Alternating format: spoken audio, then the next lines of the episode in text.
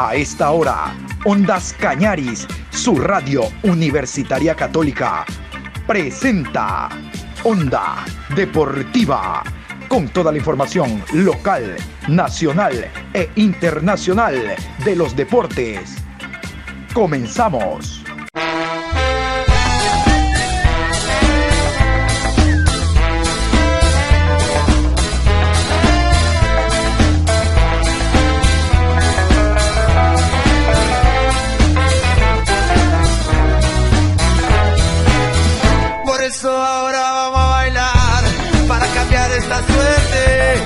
Sabemos gambetear para ausentar la muerte.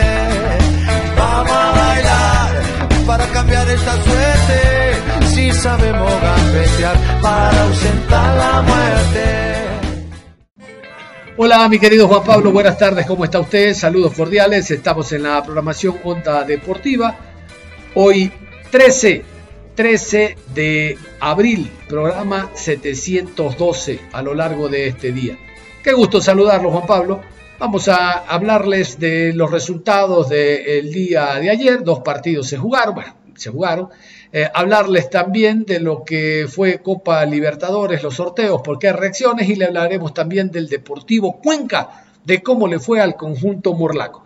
Vamos a iniciar con los resultados. El día de ayer, el equipo de Lorenses cayó 0 a 2 ante el Mushuruna y Barcelona en cancha, les decía, en cancha, derrotó 2 por 0 al Aucas, pero por el tema no continuidad del equipo del Aucas en cancha, porque se quedó con seis jugadores, a efectos del calendario y de poner en práctica la reglamentación, gana con una diferencia de tres goles, tres puntos y 3 a 0. Pero hoy juega Deportivo Cuenca, hoy juega a las 17 horas. Vamos con los árbitros y los partidos que se van a desarrollar el día de hoy. Martes, 14 horas 30, en el estadio Alberto Spencer, 9 de octubre, recibe a Guayaquil City. Árbitro central, Carlos Orbe. Línea 1, Félix Vera. Línea 2, Fabio Nal. Cuarto árbitro, Leandro Angulo. Comisario de juego, Carlos Antonio Maigón.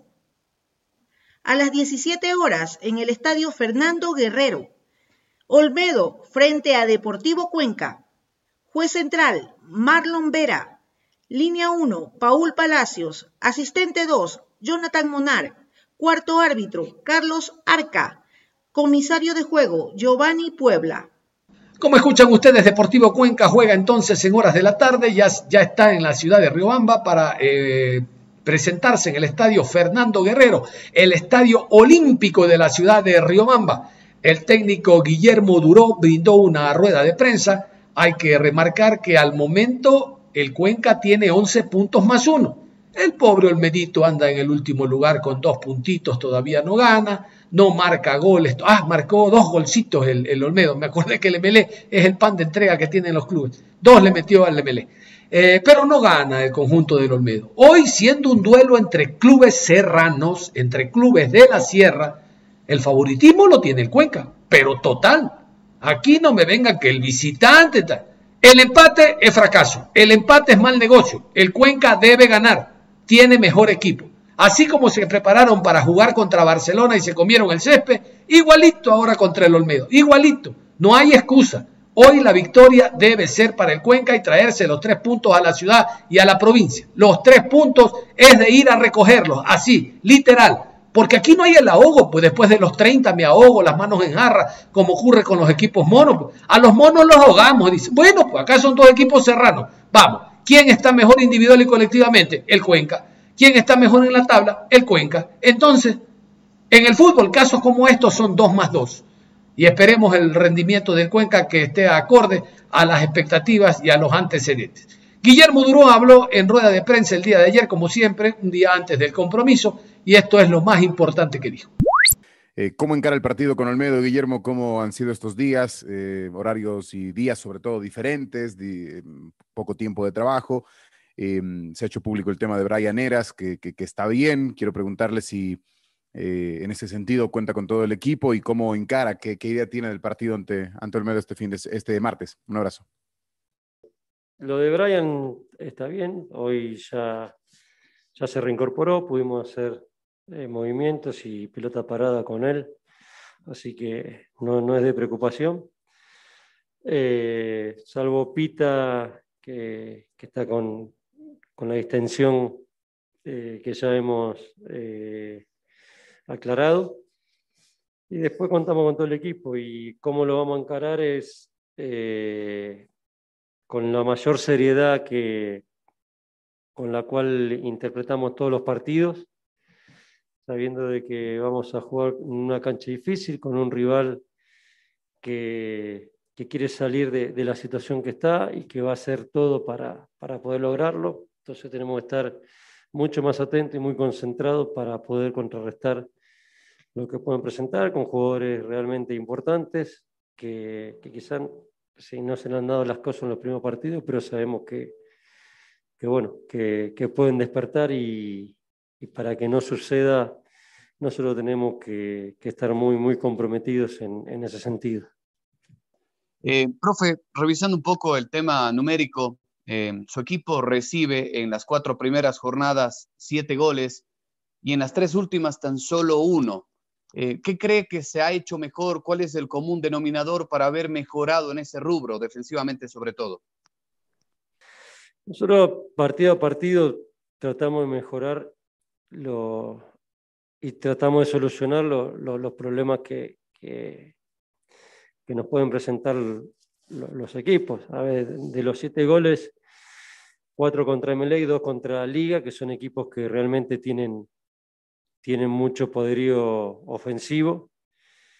Eh, sabiendo de que con, con no hicimos un buen partido y bueno, cometimos errores puntuales eh, individuales más que, más que colectivos. Entonces, igualmente eso nos llevó a, tratar de, estar bien, bien en todas las líneas, tratar de, retroceder mejor y, bueno, y, sabiendo de que con el arco en cero nosotros estamos siempre metidos en partido con la posibilidad de, generar situaciones que las estamos haciendo. Entonces, a partir de ahí, creo que creo que hemos mejorado mucho. El trabajo que ha hecho hasta ahora el Deportivo Cuenca, ir encontrando el once ideal, ir encontrando el ritmo futbolístico que quiso usted, Guillermo, ¿cómo analiza y qué hacer para este día martes enfrentar al Centro Deportivo Olmedo, aprovechando el mal momento que pasa el equipo olmerino? Gracias. Primero tenemos, eh, trabajamos mucho en, en la concentración que tenemos que tener para este partido. Nada nos puede desviar de, lo que estamos haciendo. Eh, y sabemos que presentamos a, un rival difícil, difícil. Entonces, eh, tenemos que seguir con ese orden, con, ese carácter que, tiene el equipo y, bueno, sacarlo adelante lo más rápido posible para, para generar espacio. Profesor Duró, muy buenos días. Siempre es un gusto saludarlo a usted, igual para Coco y compañeros. Profe, eh, dentro de estas siete fechas del campeonato, Deportivo Cuenca en seis partidos ha obtenido una tasa inferior del 35% de posesión de balón. En el partido frente al Manta, el Cuenca obtuvo un mayor porcentaje, 51 para ser exacto, pero perdió el partido.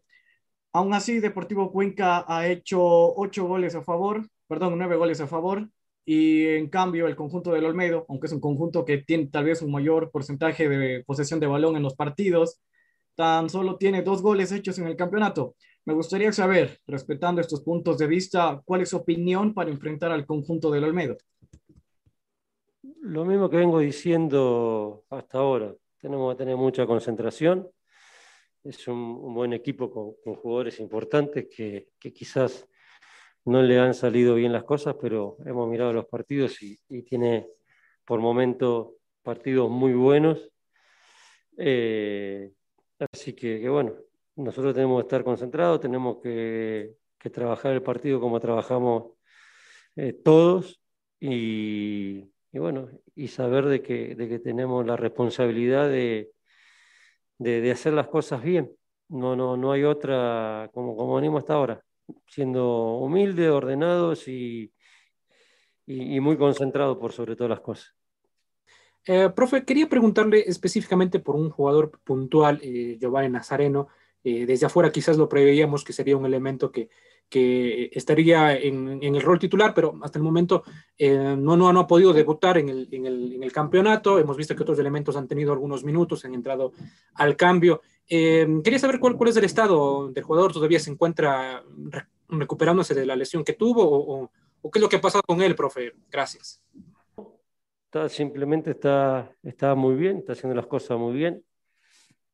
Eh, está un 80-90% de, de en, todo, está creciendo mucho, así que, bueno, pero tiene que, que respetar y tiene que, que, esperar su oportunidad, simplemente es eso. Guillermo, hay algo que la tabla retrata y refleja, y es que Deportivo Cuenca es el segundo mejor local del torneo, después de Independiente del Valle, que jugó dos partidos y ganó dos el Cuenca de su lado jugando cuatro, saque el 83% de los puntos, Independiente el 100.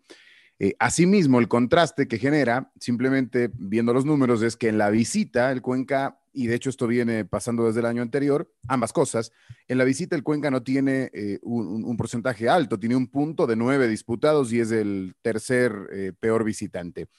¿Hay alguna razón en lo particular, Guillermo, para que usted pueda, eh, desde la interna, explicar por qué el Cuenca es tan, tan fuerte de local? y quizás no lo es de visitante, ¿qué cree que puede corregir su equipo como para tratar de sumar un poco más afuera? Y esto en consideración de que al Cuenca ahora, en las siguientes ocho, siguientes ocho fechas, para cerrar la etapa, le tocan cinco afuera, cinco partidos de afuera y tres adentro. No, a ver, eh, lo importante es, eh, primero es, es, es saber, eh, si cuando llegué, lo importante era saber que no se ganaba el local. Sí venían casi con, con 300 y pico de, días o casi un año de, que no se podía ganar de local. Entonces, eh, vos para arrancar una buena campaña tenés que hacer fuerte local y, saber que, que, tenés que marcar eh, algo importante eh, como de, cómo, de cómo hacerte fuerte. Bueno, nosotros ya lo logramos. Estamos haciendo fuerte local, sacamos punto local, nos lleva a, a, tener los puntos que tenemos. Y, bueno, creo que de visitante, eh, los partidos que, hemos jugado, salvo el de Melé, que, fue eh, el, partido, lo, los otros dos partidos que, hemos jugado, tanto con Delfín como con Manta, creo que tendremos que, haber sacado mucho más. Es decir, tendremos que quedar mejor parados eh, en resultado. Entonces, tenemos, tenemos que seguir mejorando, por supuesto, tratar de, de, la misma manera que nos hacemos fuerte acá, ir y buscar los, partidos de, de, visitante, pero eso te queda, queda demostrado que todos los equipos tratan de, hacerse fuerte de local eh, y no perder puntos. Eh, así que, que bueno, eh, pero sí, sí, lo tengo, lo tengo muy en cuenta y, y bueno, hay que, es algo a mejorar también. Y Guillermo, en este caso, sabiendo la fortaleza que tiene el Centro Deportivo en el portero, en José Gabriel Ceballos, se analizó, se profundizó el trabajo, cómo tratar de convertirle, porque arquero lo tiene de muy buenas condiciones. La verdad que sí. Eh, para mí tiene un futuro realmente importante lo de, lo de, lo de Ceballos lamentablemente quizás eh, colectivamente no, no, esté pasando por, por un gran momento, pero, pero sí, eh, es, es, un arquero que, le ha salvado partido, que, que, ataja muy bien y, bueno, sabemos ahí tratar de, de, complicarlos en, en cuanto al juego y a, y a, lo que es pelota parada también. También que es nuestro fuerte profesor Durón, preguntarle esta vez por un jugador directo de Deportivo Cuenca, estoy hablando de Andrés Chicaiza. Dentro de todos los partidos, eh, Andrés ha sido sustituido en cierto tiempo de obviamente cada partido. Profe, este cambio, esta variable constante, ¿se debe netamente a un tema estratégico, táctico o tal vez cruza por un ámbito físico? Me gustaría saber su opinión, por favor. Tengo cinco cambios, por suerte. Y eh, de mitad para adelante los cambios al que sea, a que tenga que cambiar y a que, ya que vea que, que ya me puede dar una frescura el que entra, así que, bueno, no es solamente Andrés Chicaiza que salió todos los, partidos. Hay varios jugadores que salen todos los partidos y, bueno, sí, y, todo, todo con respecto a, lo táctico y a, cómo se van dando los partidos. Profesor, en torno al tema de, jugar de visitante, los tres partidos anteriores fueron en el llano, más allá del horario, por ejemplo, el partido ante el Emelec, este será el primero en la altitud. ¿Le representa en algo a su equipo mayor comodidad, en teoría, para plasmar su idea ante el Olmedo de Riobamba? Sí, yo creo que sí. Eh, los partidos en la costa, la verdad que, que los tuvimos que jugar en un horario no habitual, donde se complica, donde el clima es un factor determinante y así todo lo pudimos sacar adelante, pero con incomodidades. Eh, esperemos ahora en, la altura eh, poder hacer eh, físicamente un, mejor rendimiento con igualdades de condiciones con, el rival, así que, bueno, esperemos poder sacar y que, bueno, ojalá que, que, suene como, como una excusa quizás eh, el horario ese de, del llano, pero, pero no es así. Eh, así que, bueno, plantearemos el partido de la mejor manera, con agresividad. Vamos a meternos al tema Copa Libertadores de América y Copa Sudamericana. Vamos a iniciar con el tema Copa Sudamericana. Así están los cuadros de Copa Sudamericana una vez efectuado el sorteo. Pongan mucha atención el grupo donde está Sociedad Deportiva Aucas y el Club Sport Emelec. Grupo A, Rosario Central, Huachipato, 12 de octubre y E4, San Lorenzo o Santos. Grupo B, Independiente, Bahía, Guavirá y Uruguay 1, Torque o Fénix. Grupo C, Jorge Wilstermann, Arsenal, Ceará, E3, Bolívar o Junior. Grupo D, Atlético, Melgar, Aucas y Metropolitanos. Grupo E, Corinthians, Sport Huancayo, River Plate y Uruguay 2, Cerro Largo o Peñarol. Grupo F, News, Palestino, Atlético Go y E1, Libertad o Atlético Nacional. Grupo G, Emelec, Deportes Tolima, Talleres y Bragantino. Grupo H, Lanús, La Equidad, Aragua y E2, Independiente del Valle o Gremio. Para irnos ambientando, vamos con las tres primeras fechas del Aucas. El Auquitos de mi vida este martes 20 ya juega contra Atlético Paranaense en Quito, al sur, en el Gonzalo Pozo Ripalda. Estas son las tres primeras fechas del grupo de Aucas. Grupo D, 20 de abril, Aucas versus Atlético Paranaense a las 19 horas con 30. El 28 de abril, Melgar versus Aucas, 19 horas con 30. Y con Metropolitanos, el 4 de mayo a las 18 horas con 15. Y el Emelec también. Este martes el Emelec ya tiene partido. El Emelec en el grupo en el que se encuentra, usted va a conocer a continuación las tres primeras fechas. Picture de Emelec. Talleres versus Emelec, 22 de abril, a las 21 horas con 30, hora argentina. El 5 de mayo, frente a Deportes Tolima, a las 19 horas con 30. Copa Libertadores de América, también se llevó a efecto el sorteo. Vamos con eh, los grupos. Estos son los grupos, contándoles que al final depende si por ejemplo, Independiente del Valle Gremio. Si Independiente gana, va al grupo de Copa Libertadores. Si Independiente pierde y no pasa la llave, va a Copa Comebol Suramericana. Si Gremio gana, va a Libertadores. Si Gremio pierde, va a Copa Suramericana. Con esta aclaración, escuchemos los grupos de la Libertadores de América. Grupo A, Palmeiras, Defensa y Justicia, Universitario y G2, Independiente del Valle o Gremio. Grupo B, Olimpia, Internacional, Deportivo Táchira y Always Ready. Grupo C, Boca Juniors, Barcelona, The Strongest, G4, San Lorenzo o Santos. Grupo D, River Plate, Independiente de Santa Fe, Fluminense y G3, Bolívar o Junior. Grupo E, Sao Paulo, Racing Club, Sporting Cristal y Rentistas. Grupo G, Flamengo, Liga de Quito, Vélez y Unión Calera. Grupo F, Nacional, Universidad Católica, Argentinos Juniors y G1, Libertad o Atlético Nacional.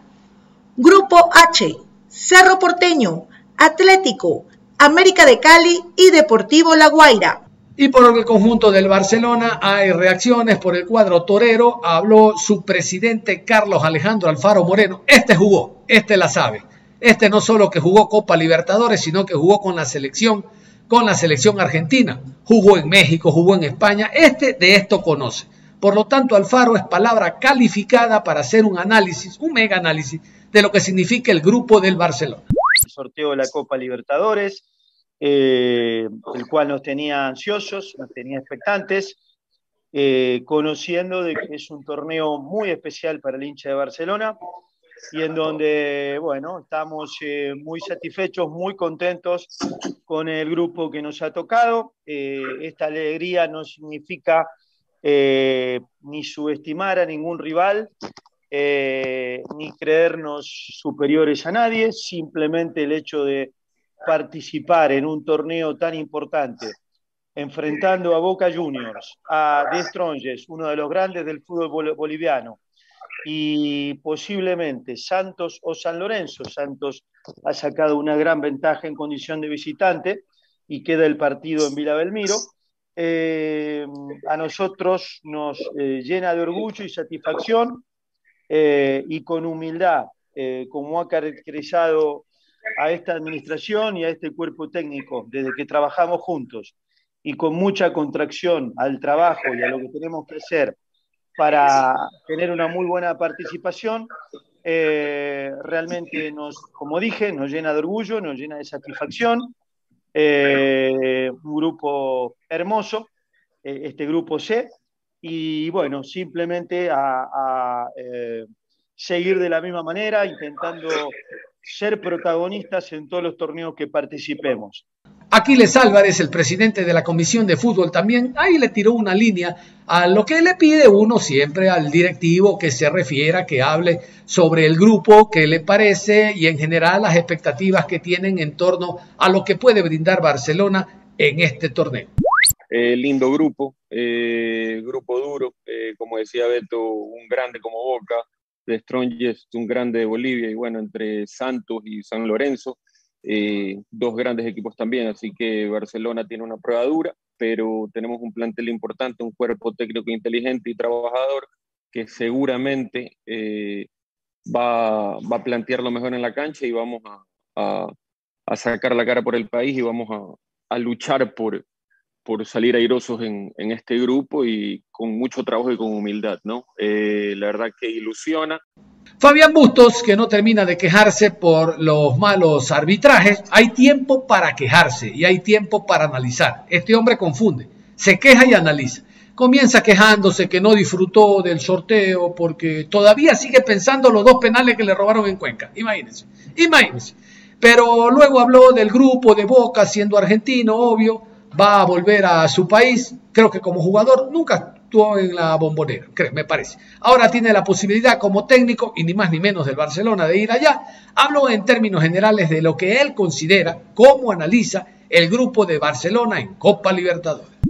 La verdad que tengo una sensación eh, de no haber podido disfrutar este sorteo eh, por, por, todos los acontecimientos que han suscitado en los últimos partidos que, que no ha tocado disputar.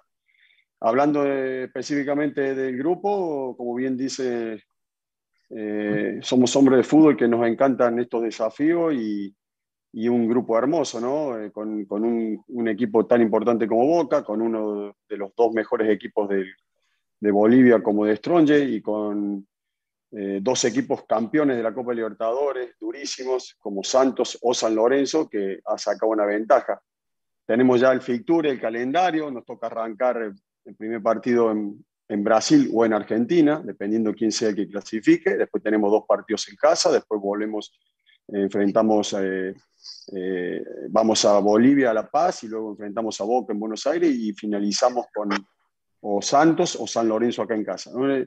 Como bien dice el presidente, somos hombres de fútbol donde no los podemos abstraer, no, tengo, no, es, no es, el día más feliz, creo que eh, estamos en un momento muy complicado por situaciones puntuales que se han visto eh, y, no somos merecedores de esto, pero no hablo yo como, como Fabián Bustos, sino como Barcelona Sporting Club, me parece que después de, luchar tanto tiempo por llegar a, una, a jugar Copa Libertadores fase de grupo a, a años seguidos, que esto pasaba hace 18 años atrás, donde el Beto era jugador, donde teníamos, eh, donde en las décadas del 80 y del 90 Barcelona siempre jugaba fase de grupos.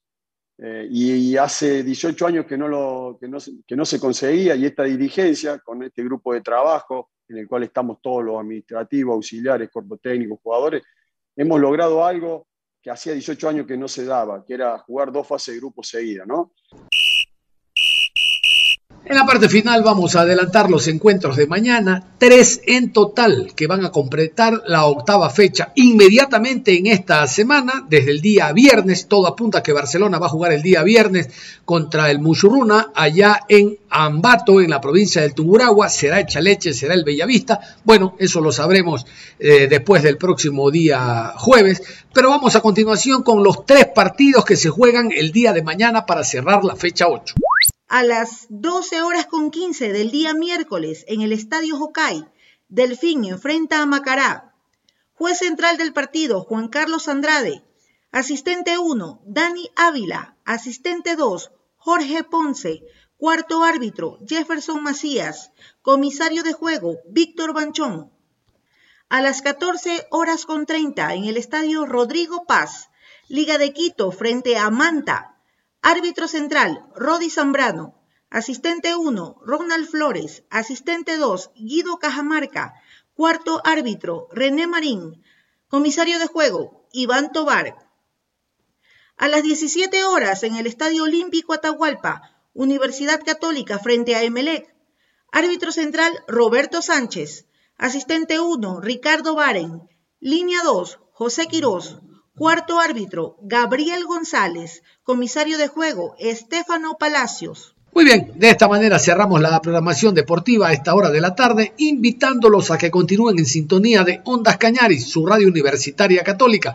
Mañana, mañana hablaremos no solo del campeonato nacional, sino de la participación de Independiente del Valle, que tiene el partido de vuelta en Porto Alegre ante el gremio. Lleva la ventaja de 2 por 1. Mañana todos seremos Ecuador apoyando a los Rayados del Valle. Un abrazo, nos reencontramos en cualquier momento.